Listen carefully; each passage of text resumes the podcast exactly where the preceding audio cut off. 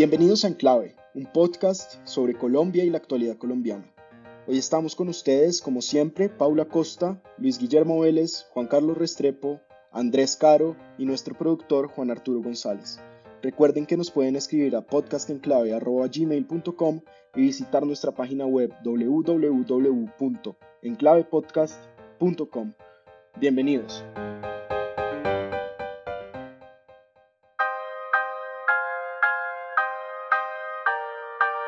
Bienvenidos al episodio 55 de Enclave Podcast.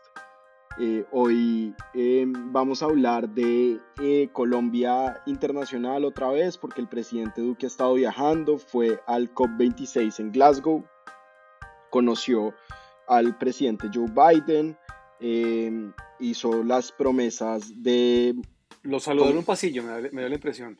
Lo saludó, se tomaron la foto, hizo las promesas de cambio respecto al cambio climático y las emisiones del país para el año 2050 y ha estado viajando por el Oriente Medio, Israel, y parece que, mm, que, ya casi vuelve el presidente a Colombia. Mientras tanto, la alcaldesa de Bogotá también ha estado viajando por Europa.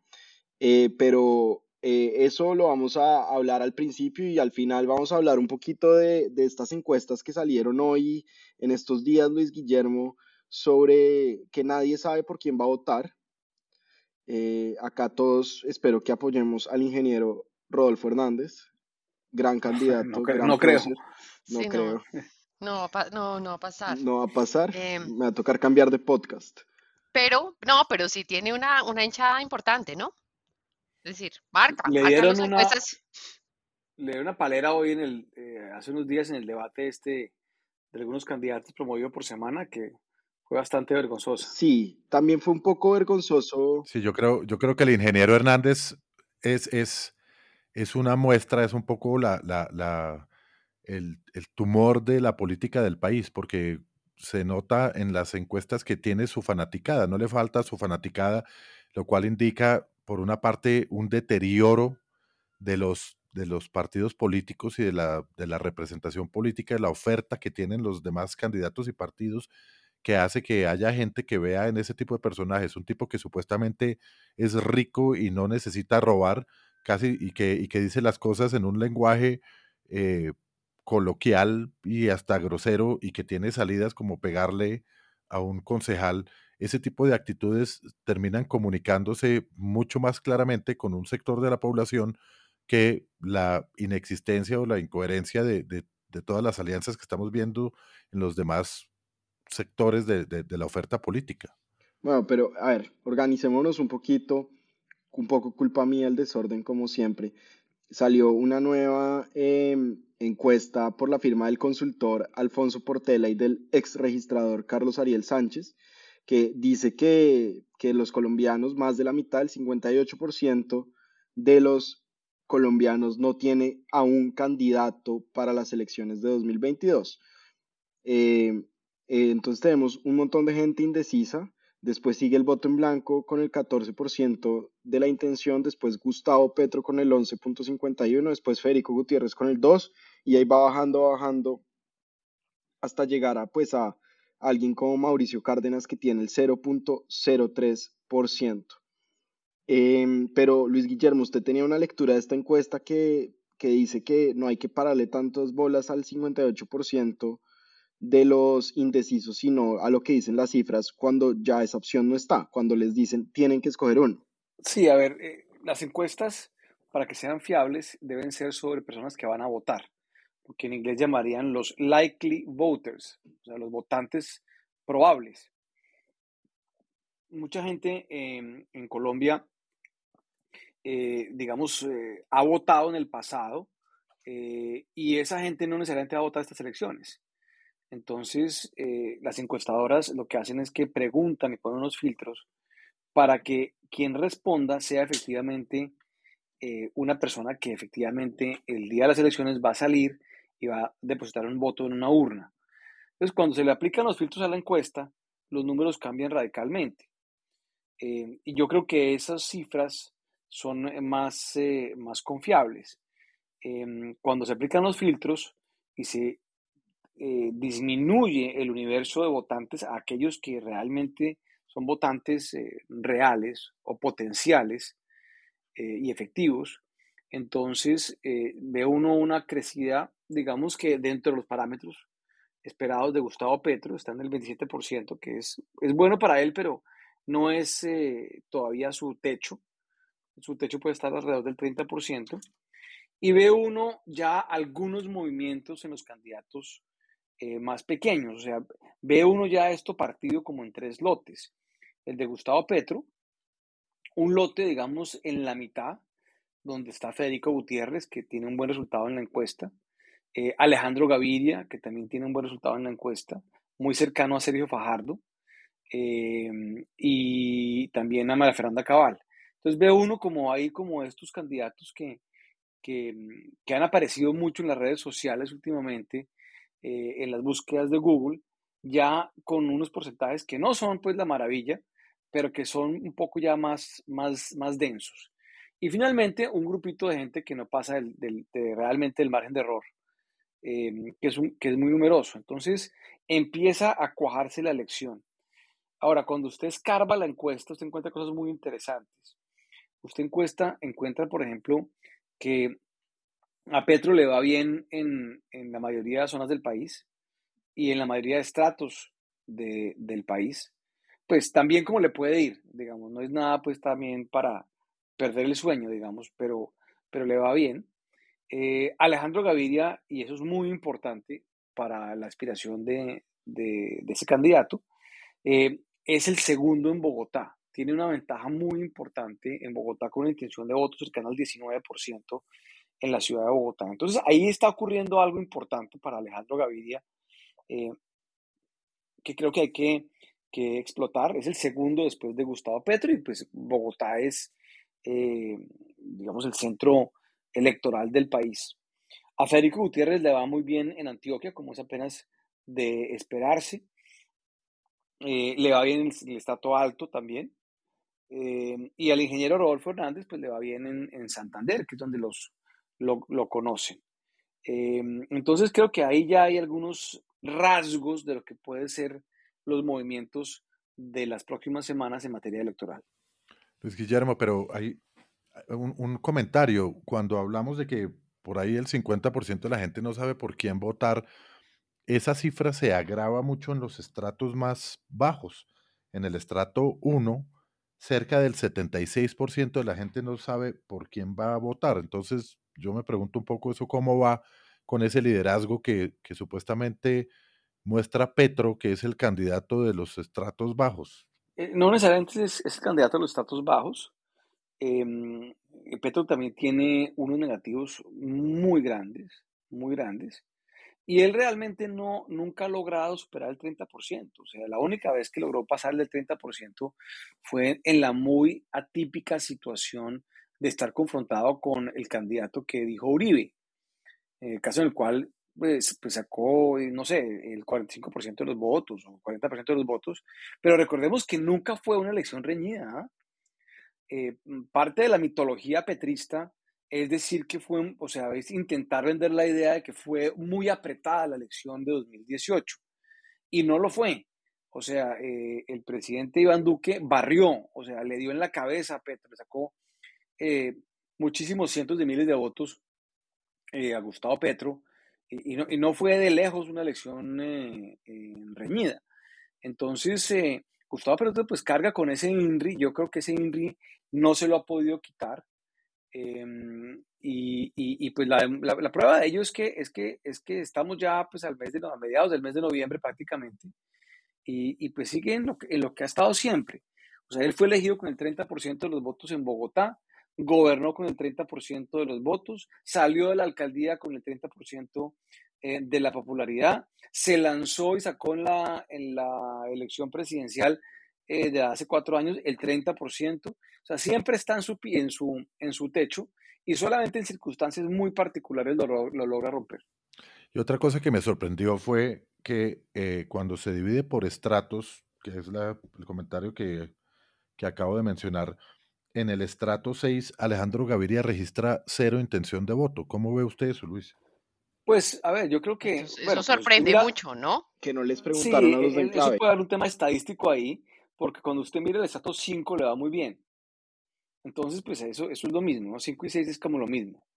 Entonces, yo creo que ahí puede haber un tema estadístico, eh, un- algún tipo de distorsión estadística en ese sentido. Ahora, Alejandro Gaviria, pues obviamente no es un candidato de la derecha y, y la estrato alto tiende a votar con la derecha. Luis Guillermo, ¿cómo son las fechas de lo que viene? Entonces, eh, los que están recogiendo votos como, como Alejandro Gaviria o como Juan Carlos Echeveris, Echeverry, eh, presentan sus firmas em, y las tiene que validar la registraduría. Eso tiene que pasar en este mes de diciembre para definir quiénes pasan y quiénes no pasan. Pero antes hay otra fecha que es el 22 de noviembre, que es cuando el Centro Democrático va a decir quién es el candidato de ellos, ¿no? ¿Quién es la, quién es la candidata? El ungido. Hay, hay varias fechas acá. Está el 13 de noviembre, o sea, dentro de un par de días, en donde los candidatos deben manifestarse si van a ir o no van a ir a una consulta.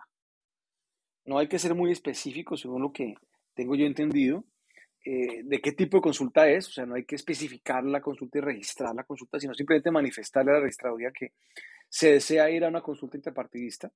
Eso ocurre, eh, si no estoy mal, el 13 de noviembre. El 22 de noviembre eh, est- se dan los resultados de la encuesta contratada por el Centro Democrático para elegir a su candidato. Em, entonces, pues, la maquinaria del partido los parlamentarios, yo creería que el mismo eh, presidente, expresidente Álvaro Uribe va a querer que sea Oscar Iván Zuluaga, pero pues obviamente está la doctora Cabal ahí muy fuerte y les puede dar una sorpresa. Em, o sea, no es descartable. Entonces, tendremos un candidato de la derecha el 22 de noviembre. Y seguirán em, las coaliciones articulándose con miras a eh, la elección en marzo, que es la elección parlamentaria. Entonces ahí pueden haber, por lo menos, creería uno, eh, tres o cuatro consultas, que sería la consulta de Gustavo Petro, eh, por un lado, que sería la izquierda, la consulta pero de la la consulta derecha. de Gustavo Petro es para elegir a Gustavo Petro. O sea, eso es Bueno, simplemente por supuesto, Sí, sí. no, claro. Lo, lo que pasa es que todos aprendieron la lección, la lección y, y Es como entonces la de Daniel a Orte- Ortega. es... Sí, eh, sí. Todo- todos aprendieron la lección y, y ninguno, y ninguno, el que no vaya a la consulta en marzo, pues queda, le pasa lo de Germán Vargas Lleras, que queda descolocado completamente. Y además no tiene una oportunidad para jalar unas listas de congreso importantes, ni para hacerse contar. Entonces todos tienen, están obligados, digamos, por la dinámica a participar de esa consulta o inventarse algún tipo de consulta. Entonces Gustavo Petro va a su consulta y espera sacar su lista esta del pacto histórico que va a tener una votación relativamente importante. Eh, está la consulta de la derecha, que uno no sabe muy bien eh, cómo va a estar eh, articulada. Va a estar muy probablemente el candidato del Centro Democrático o la candidata del Centro Democrático, y uno creería también que va a estar el candidato conservador, que es David Barguil en este caso. Entonces tiene usted otra consulta ahí. Tiene usted la consulta de la... ¿Y Federico Gutiérrez no juega Ahí ahí? podría jugar Federico Gutiérrez en ¿O eso. esa es la otra consulta de los Claro, exalcaldes? Y... yo, yo creo que ahí están y, y quedarían dos la, la consultas, coalición digamos, de la la de, cen- experiencia. la de la, la de la centro izquierda, la coalición de la esperanza, y estaría la que han llamado la coalición de la experiencia, que es la que intentó, ha intentado montar el candidato Juan Carlos, eh, eh, eh, Juan Carlos Echeverri. Entonces, en- entonces, ahí están esas dos consultas. Si es una consulta, puede llegar a ser una consulta grande. Eso todavía creo que no es totalmente descartable. Es improbable, pero no es descartable. Pueden haber dos. Y Alejandro Gaviria podría estar en cualquiera de las dos consultas realmente. ¿Dónde estaría Fico Gutiérrez? Pues no sabemos. Eh, él puede estar en la consulta de la derecha o puede también estar en la consulta de la, de la centro derecha. Eh, en fin, yo creo que todavía hay unos grandes interrogantes alrededor de, de, de todo esto, pero pues obviamente eh, ahí van a haber muchos votos y si eh, en, la, en el centro hay un número significativo de votos y por ejemplo le ganan a la consulta de la derecha en marzo o queda muy cerquita de Gustavo Petro, pues creo que la, la segunda vuelta, perdón, la primera vuelta de la elección presidencial se vuelve eh, pues muy determinante en el sentido de que podría haber inclusive un, un presidente elegido en esa oportunidad. Luis una pregunta. En, en términos de, de los grupos de edad, digamos, porque acá uno lo que espera es que haya un aumento importante de quienes vayan a participar, ¿no? Todos estos movimientos sociales, pues finalmente generan una mayor intención de voto en quienes están participando como una oportunidad eh, pues muy importante para poder generar esos cambios. ¿Qué dicen los jóvenes en la encuesta? Em, ahí los jóvenes están, muchos de ellos con, con Alejandro Gaviria, muchos de ellos con, con Gustavo Petro. Yo creo que esos son como los dos que logran recoger una parte importante del, del voto de los jóvenes.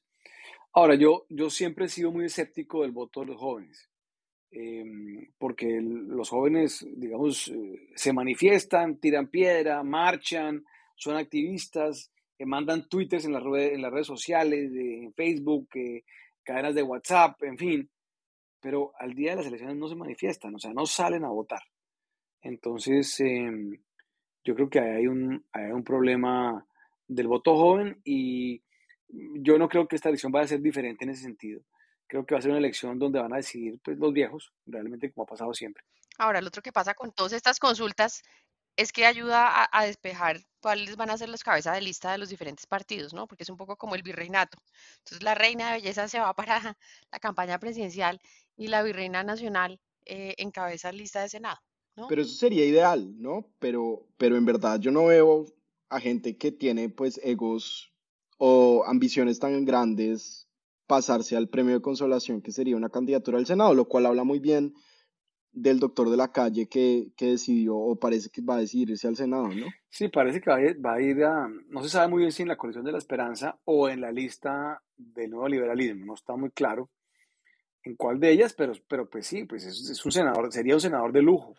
Los, lo, lo, em, cierto es que eso que hablábamos al comienzo de que hay una inmensa cantidad, casi una mayoría de personas que no sabe por quién votar, eso es perfectamente entendible porque todavía esas coaliciones no se han dado ese filtro para decidir de tantos candidatos cuáles son los que van a ir para presidente o se van a retirar o van a apoyar a otros. Todavía no es tiempo de que pase eso. A uno le da angustia porque parece que el tiempo se estuviera agotando, pero sí hay que surtir algunas etapas. Unas son las consultas que se, que, se dan entre los partidos y las coaliciones, y lo otro, como lo decíamos hace un momento, son las elecciones del Congreso, que van a decir qué candidatos o qué partidos o qué, qué fuerzas van a tener un poco más de dominancia que vayan a permitir una gobernabilidad para un posible candidato que vaya a tener grupos y mayorías en el Congreso que le permitan sacar adelante un programa de gobierno. Sí, yo, yo creo que a pesar del clientelismo y a pesar de toda la mediocridad que hay en la política colombiana, yo creo que finalmente eh, hay un comportamiento relativamente maduro del electorado colombiano, comparado por lo menos con los restos de los países de América Latina, o con muchos de ellos. Em, yo creo que tiende a haber una cierta coherencia entre la votación de eh, las listas de Congreso con lo que sale la presidencia. Eso siempre ha sido más o menos eh, consistente. Entonces, vamos a tener, digamos, ahí un indicador em, importante. Creo además que pues, hay, hay, muy buenos candidatos presidenciales. O sea, Colombia es un país en el sentido privilegiado de tener, pues no sé, o sea, Alejandro Gaviria, eh, Juan Carlos Echeverri, Mauricio Cárdenas, Enrique Peñalosa, el, mismo Federico Gutiérrez, o sea, una gente sobresaliente eh, como candidatos presidenciales, Juan Manuel Galán, eh, en fin, eh, hay, mucha gente muy, muy seria, Oscar Iván Zuluaga, aunque uno no milite, digamos, en ese, en ese partido, pues hay que reconocer que Oscar Iván Zuluaga es una persona pues de muy altas condiciones, entonces yo creo que ahí tenemos, o sea, mucha gente que podría ser excelentes presidentes, o sea, la verdad. Y, y hay, hay, otro tema que, que, me parece característico de estas elecciones. Estas elecciones yo, no tengo tanta memoria eh, de las distintas elecciones en el pasado, no, no, nunca he sido más allá que un ciudadano observador, pero me parece que nunca el país había elegido, o tal vez en las elecciones pasadas, eh, un presidente en medio de tanta polarización. Y esta polarización ha hecho que todo el mundo interprete que la gente quiere alejarse de la polarización, es decir, de esos extremos, la, extrema izquierda eh, y la extrema derecha, y la gente quiera un poco estar ubicada un poco más en el centro, lo cual ha generado una proliferación de candidatos en el centro especialmente, lo cual a su turno ha generado que entre esos candidatos haya habido como una pérdida de capacidad distintiva del uno al otro. Comentábamos fuera de micrófonos hace un, hace un rato que a mí me parece que la coalición de la esperanza anda muy gregaria, que la gente que, que, se dice de centro, que está representado entre otras en esa coalición de la esperanza, anda siempre en grupo y los ve uno viajando a la misma ciudad todos juntos y sentándose en un semicírculo de asientos y realmente no hay como herramientas que le permitan a las personas decir me gusta más este que el otro o es la propuesta de este es más interesante que el otro, mientras ellos mismos definen su, su ranking, llamémoslo de alguna manera, eh, todos parecen tener el mismo mensaje en el mismo tono, en la misma hora y en el mismo lugar, lo cual creo que le está dificultando mucho también a la gente poder decidir si le gusta uno u otro. Pero ese, esa estrategia de, la, de, las coaliciones puede funcionar, es sobre todo de la coalición, de la coalición de centro, que uno ve a Robledo, a Cristo, a Fajardo y a De la Calle y a Juan Manuel Galán hasta hace unas semanas juntos, pero esa estrategia sí ha servido para que uno se la pase hablando de la coalición de la esperanza y esté esperando quién va a ser el candidato que va a salir de ahí. ¿No, Juan? O sea, puede ser como una estrategia también de construcción de imagen de políticos que tal vez no tenían una imagen tan, no sé, tan conocida en medio de los electores. Pero también, también, repito, hace falta una capacidad distintiva de la marca de cada candidato, un poco lo que, lo que tiene, lo que tiene, lo que le permite a un consumidor diferenciar de un producto u otro es el poder o la capacidad distintiva que tiene una marca. Y me parece que están demasiado genéricos. Es decir, aquí tenemos, tenemos repito, un, un grupo que supera los 10 eh, posibles candidatos, todos ellos, como decía Luis Guillermo, probablemente muy buenos, pero no se están diferenciando uno del otro probablemente por, primero, por mantener ese mensaje de que somos el centro y somos la esperanza, lo cual está bien, que no peleen entre ellos y que no se, y que no, y que no se separen y que traten de mantenerse como los ciclistas en, un lote, pero en algún momento necesitamos ver eh, cuál es la diferencia entre uno y otro y cuál es el que tiene el tono que nos inspira más y cuál es el que tiene una oferta más más llamativa que, que el otro. No pueden todos estar adheridos al mismo papel. Sí, es cierto. Y vamos a ver cómo en las próximas semanas se mueve la agenda em, de las elecciones.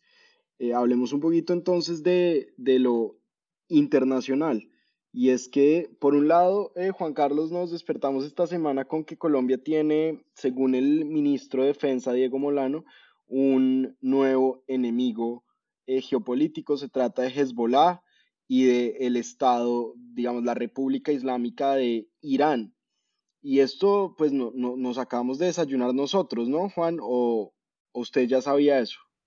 No, yo creo que, por supuesto, eh, yo creo que al ministro Molano eh, se le fue la lengua muy feo. en este viaje, pues, ah, llevamos, como mencionábamos hace en la introducción del podcast, eh, más o menos 15 días desde que el presidente Duque y una comitiva de 140 personas y varios de sus ministros se fueron de viaje eh, por varios países y por varios continentes. Eh, y la canciller, por otra parte, está en, en Japón en el día de hoy que estamos grabando este podcast. Entonces estamos pues un poquito como, como a la deriva en, en ese tema y, y en el tema de relaciones internacionales, pues es claro que la función de, de, determinar quién es amigo y quién es enemigo es del presidente de la República, que eso es una función muy seria. Un presidente no puede sencillamente decir que un país es enemigo eh, sin, sin, sin, que haya un consenso detrás y, una, y, un, y unos procesos detrás. Entonces creo que al ministro Molano, primero se, se arrogó unas funciones que no le corresponden. Segundo, se le fue la lengua y fue muy irresponsable porque Irán es un país que tiene representación diplomática en Colombia y con el cual pues no tenemos ninguna posibilidad de, de, de, tener una enemistad. Es que ni siquiera, ni siquiera nos cabe una enemistad porque por dónde. Lo único es que por asociación, entonces Molano, al hablar de Irán y al hablar de Hezbollah, lo que está haciendo es hablar de Venezuela, que lo dijo en la frase siguiente y lo dijo Duque cuando salió medio a corregirlo, pero medio no. Eh, cuando, cuando dicen que es que en Venezuela hay influencia de Irán y de Hezbollah, pero ese es un tema que o saben más de lo que sabe todo el mundo o, realmente lo están magnificando y creando un, una, arenga. Pero, Juan Carlos, pero eh, ahí ve usted el desastre de la política exterior de este gobierno, le digo con, con cierto respeto, es decir, tiene usted al presidente hace 15 días en un periplo internacional que es multitemático y, multipa, y, y, multiregional. O sea, al Medio Oriente y a Europa y a Escocia y habla de cambio climático y después de política exterior en el Medio Oriente, en fin, de, toda clase de cosas. no hay como una consistencia en ese viaje. Entonces parecería que es como ir a donde lo invitaron, ir allá a hacer como unos unos, unos, unos photo ops, como dirían los americanos, o sea, unas, unas eh, sesiones fotográficas eh, y, ya. Pero además lo más increíble de todo es que está viajando sin la canciller.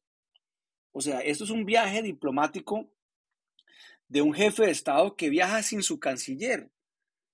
Entonces dirán, dirán que eh, es porque es la vicepresidenta y no puede viajar en el mismo avión. Pero es que no tiene que viajar en el mismo avión, puede llegar en otro avión a los sitios pero un presidente que viaja sin su canciller, pues es una cosa muy, muy extraña.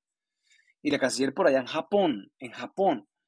O sea, nada que ver, o sea, no hay ningún tipo, repito, de consistencia en todo esto. Es como que salgan por ahí por todo el mundo a pasear y a ver, y, a ver cómo, cómo hablamos bien de Colombia. Y después, en fin, yo creo que hay realmente una, una, un tema muy inconsistente y esto, yo no veo cómo esto puede conducir a una política eh, exterior, pues con cierta, por lo menos, coherencia, ¿no? No parece, por lo menos. Parece que... ¿Y, dónde me deja la, austeridad? ¿Dónde me deja la austeridad? Es decir, ah, todo el gobierno y una comitiva de 140 de, viaje 15 días por el mundo. A, Turbay casi lo matan en su momento, en el año, en el 78, 79, yo no sé cuándo fue exactamente, porque hizo lo mismo, digamos. Agarró un avión y se fue de paseo a Europa en ese entonces. Eh, y fue un escandalazo. Y aquí pasa esto, digamos, y, y, nadie le parece, digamos, eh, eh, incoherente eh, lo que están haciendo. O sea, que presidente, a mí yo soy la persona que más le parece importante que el presidente de Colombia haga política internacional y esté en los sitios y vaya a los foros de Davos y se reúna con los presidentes que se pueda reunir internacionalmente y tenga presencia internacional. Creo que eso es supremamente importante. Pero repito, tiene que haber cierta consistencia en todo esto, toca tener una unidad de mensaje en todo esto, tiene que haber un propósito de política internacional para estas acciones y no ir a Dubái, después a Israel, y después haber estado antes en Escocia y ahora estará, qué sé yo, en eh, Azerbaiyán y pasado mañana en Sudáfrica y después en, en Bolivia. Eso no tiene sentido lo que están haciendo. Y en cada país y en y en cada reunión haciendo unos anuncios magnánimos que no van a poder cumplir en siete meses. No, pues claro. No, que no, que no va a pasar nada, ¿no? Pero yo creo que ahí, ahí pues el tema central de, de todos esos viajes, pues ha sido el tema de, la COP26, ¿no?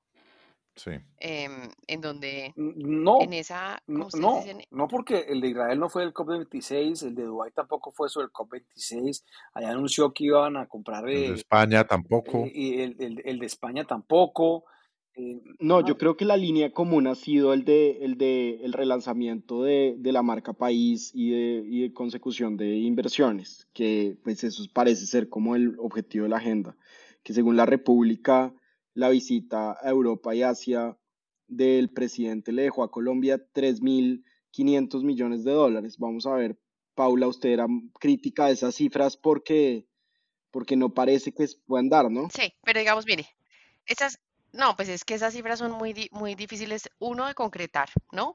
Em, yo recuerdo, digamos, estas giras que se hacían, por ejemplo, en torno al, tema del acuerdo de paz, que era un tema en donde la comunidad internacional pues, ha sido de un apoyo increíble, todavía se están concretando. Es decir, esas cifras suenan muy bien, pero cuando usted llega al tema de concretar, pues realmente es un porcentaje mucho más bajo.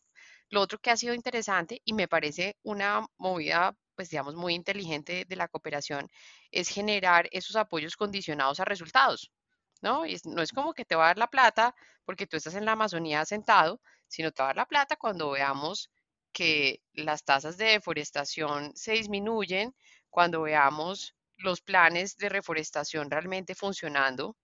em, y eso significa pues que es muy probable que esa plata nunca llegue. Es decir, una cosa muy linda son los anuncios, pero otra cosa muy diferente es la realidad y la capacidad de implementar para que esos anuncios se materialicen. Y eso me lleva, Paula, a preguntarle por cuáles fueron las metas a las que se comprometió el presidente Duque en uno de sus viajes, tal vez el más importante de los que hizo en las últimas semanas, que fue a Glasgow, al COP26, a la Cumbre Mundial de Cambio Climático. Sí, mire, pues hay, hay tres anuncios centrales en, en, en el discurso de Colombia. Uno es a 2050 eh, ser carbono neutrales, a 2030 disminuir a 50% los gases efecto inverna- invernadero y el otro es tener el 30% del territorio em, como áreas protegidas. Entonces, digamos, todos son cosas que se salen infinitamente de la capacidad de gestión de este gobierno en, en los meses que quedan,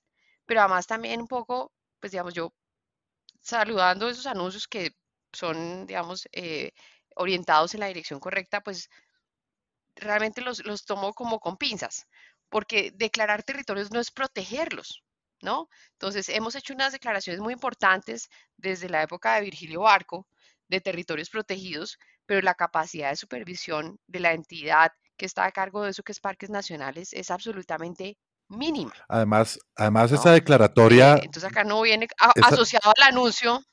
esas declaratorias, Paula, de, de territorios protegidos, muchas veces lo que han es así- hecho es acelerar el deterioro, porque esos son los territorios preferidos por quienes plantan cultivos ilícitos, por ejemplo, porque como ahí no se puede fumigar, porque como son cultivos, áreas protegidas, como por, como ahí no puede haber mayor actividad de nadie del Estado ni, ni que entren otros tipos de cultivos, otro tipo de actividades, pues terminan siendo unos catalizadores de la, de la ilegalidad por la falta de control que tiene el Estado.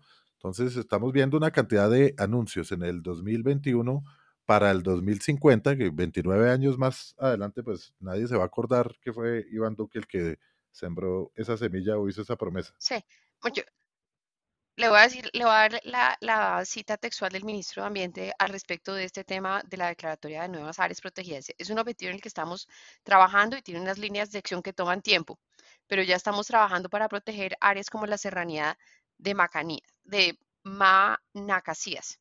Em, pues sí, estamos trabajando, obviamente eso toma tiempo, es decir, probablemente lo que vayan a dejar de todos esos anuncios, pues es una cosa muy, muy, muy menor. Em, el grueso de las áreas nuevas que se quieren declarar son áreas marinas eh, y nuevamente pues la capacidad de supervisión de esas áreas pues es infinitamente limitada. Entonces, está bien que queramos avanzar hacia tener más áreas protegidas. Acá el tema es que protegerlas implica un montón de cosas en las cuales el gobierno tiene que invertir. Em, el otro tema de los eh, gases efecto invernadero, pues digamos Colombia poco adopta el estándar del, del- mundo desarrollado y dado de dónde vienen nuestros gases de efectos de invernadero, pues tendríamos que tener acá un plan serio de mirar los temas de ganadería, ¿no?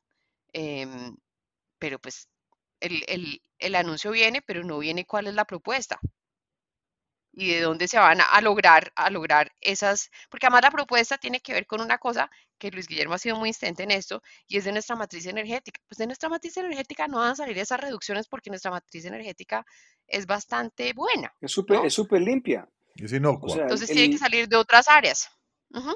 Es decir, no- no- Colombia, Colombia no debería obligarse a hacer ningún tipo de reducción porque tiene ya una matriz energética que es de las más limpias del mundo.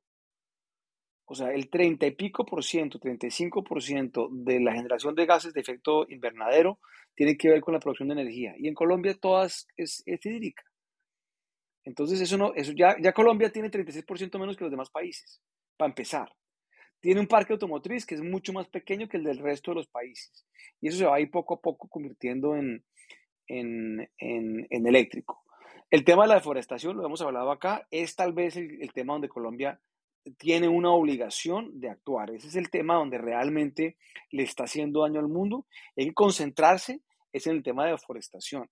El tema de la ganadería extensiva es un problema porque genera deforestación por un lado, pero además mm, porque se tumba pues obviamente selvas para meter ganado, pero más el ganado en sí, el ganado vacuno en particular, es el que genera los gases.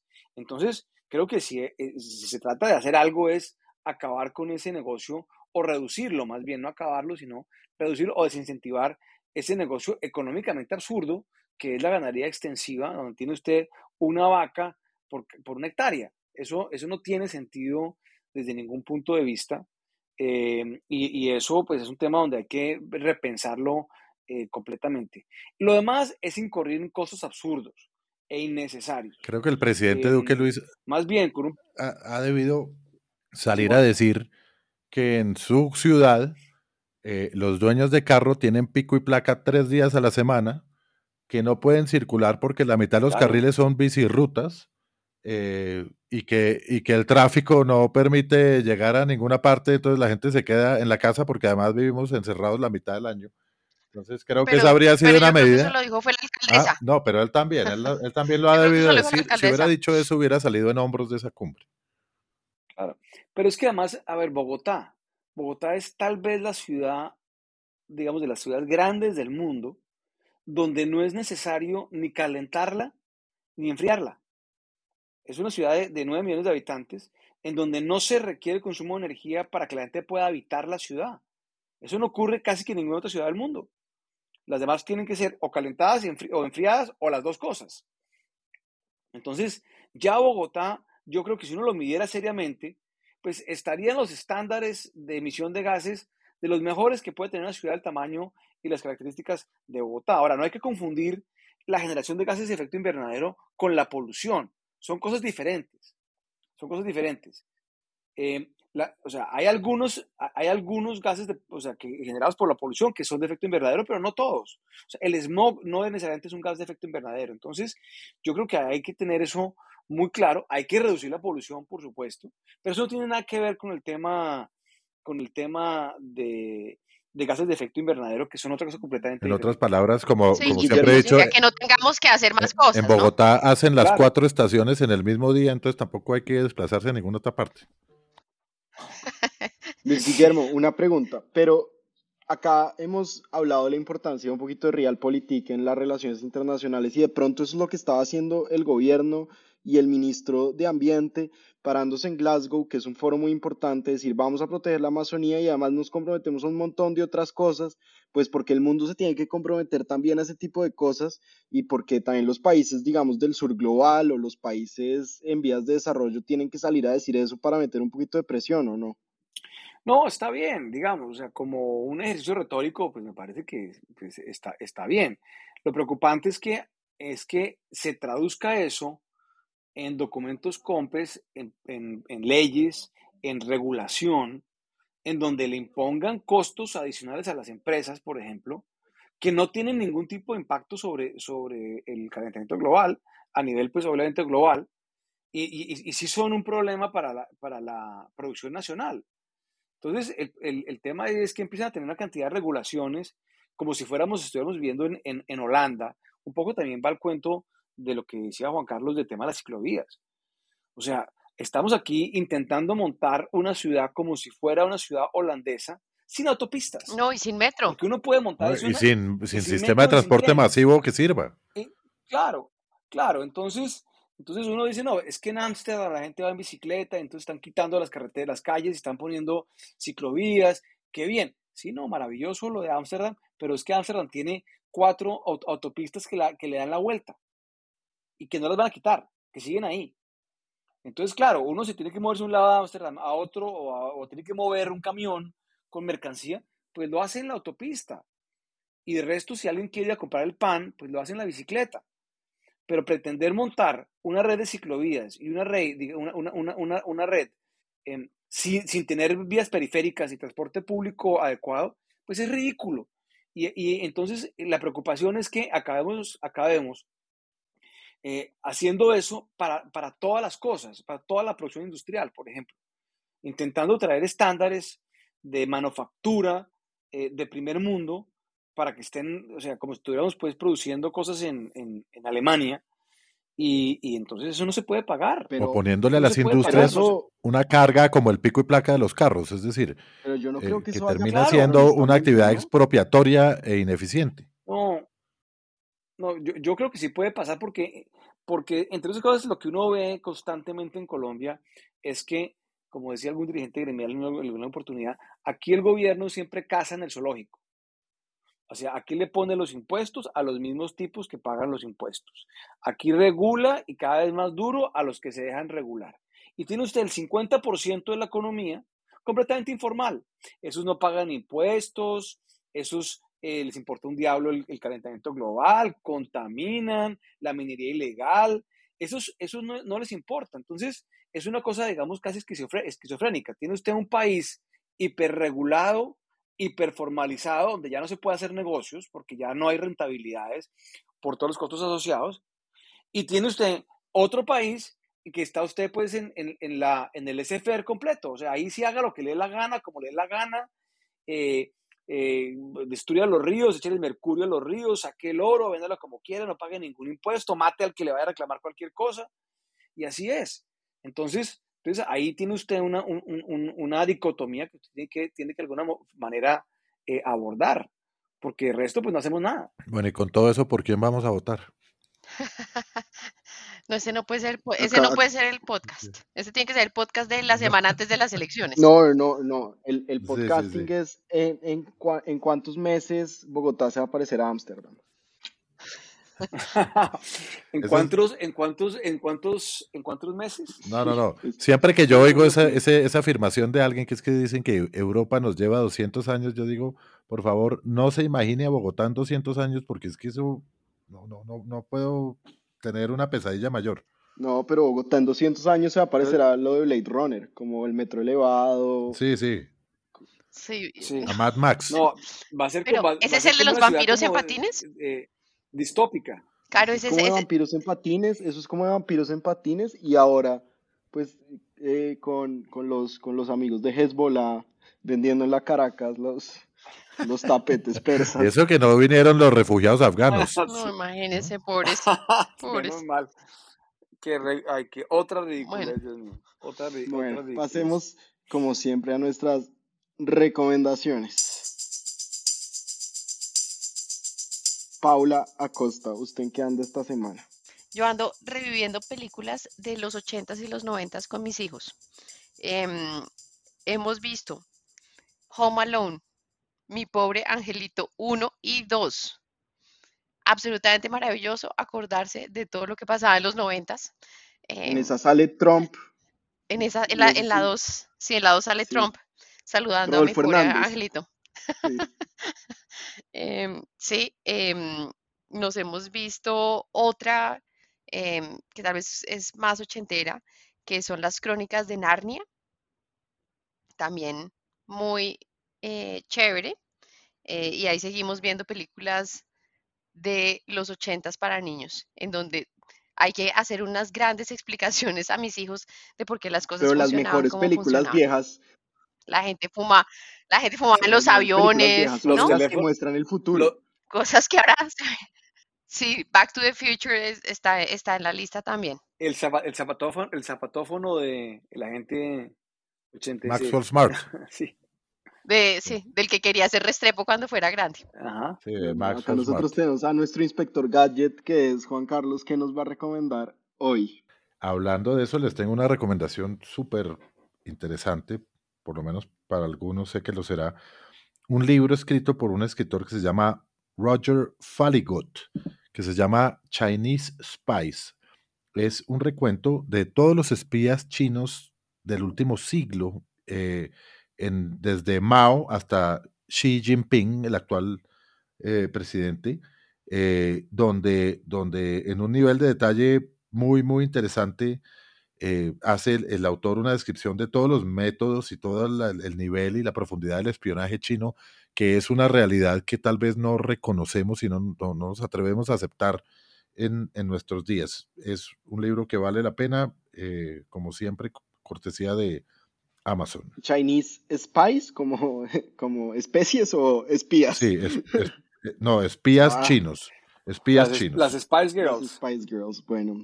Las Luis Spice Guillermo, Girls. ¿usted en qué anda esta semana? Bueno, esta recomendación es de un libro, Colombia, las razones de la guerra, de Jorge Orlando Melo.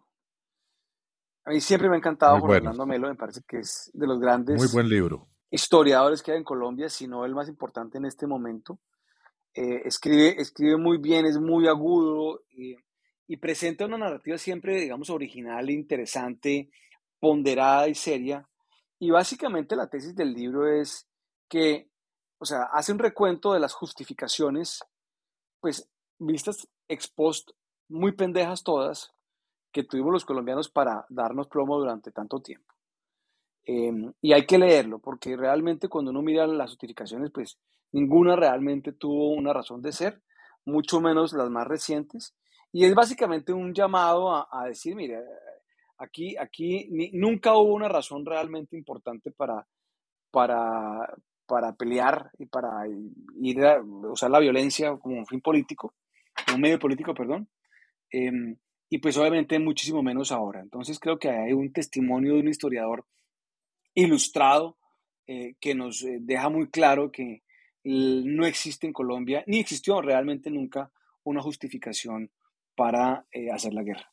Todos nuestros males siempre han sido autoinfligidos. Muy buena, muy buena recomendación. El anterior libro de, de Jorge Orlando, que también, pues obviamente era sobre el tema de la historia de Colombia, fue el libro más vendido en ese año. Em, y los libros de historia en Colombia tienden a, a venderse muy, muy bien. Em, pues Sí, aprender algo de El eso. anterior creo que fue la historia mínima de Colombia, ¿no, Sí, Paula? que es la historia mínima de también, Colombia. que es, que Sí, es un gran libro también. el año que salió fue el libro más vendido en Colombia. Bueno, y yo les voy a recomendar también eh, un libro que no sé si hemos recomendado acá, que creo que no, que es de Wade Davis sobre el río Magdalena, que salió hace pocos meses. Wade Davis, que es el escritor de otro, de otro libro que se llama El río, El río, sobre el Amazonas y sí. los ríos pues de la cuenca del Amazonas que tan mencionados estuvieron en el COP26 y a los que les queda pues pocos años de vida según las proyecciones más terribles del cambio climático. Pues Entonces como con llueve, en Wade Bo- como llueve en Davis, Bogotá, yo creo que es- todavía le quedará mucho tiempo al, al río Magdalena porque la forma de ah llover sí, en el pues centro sí, de Colombia es increíble. sí, no, no, pues el Magdalena sí yo creo que va a seguir ahí, pues va a quedar, es lo que va a quedar. Sí, Eh, entonces con el Magdalena y Wade Davis, con Chinese Spies, no, no Spice Girls, sino Spies como espías, con las películas de los 80s y los 90s como Mi Pobre Angelito y las Crónicas de Narnia, y con el libro de Jorge Orlando Melo sobre las excusas boas que hemos usado los colombianos para matarnos los unos a los otros, nos despedimos. Que tengan muy buena semana.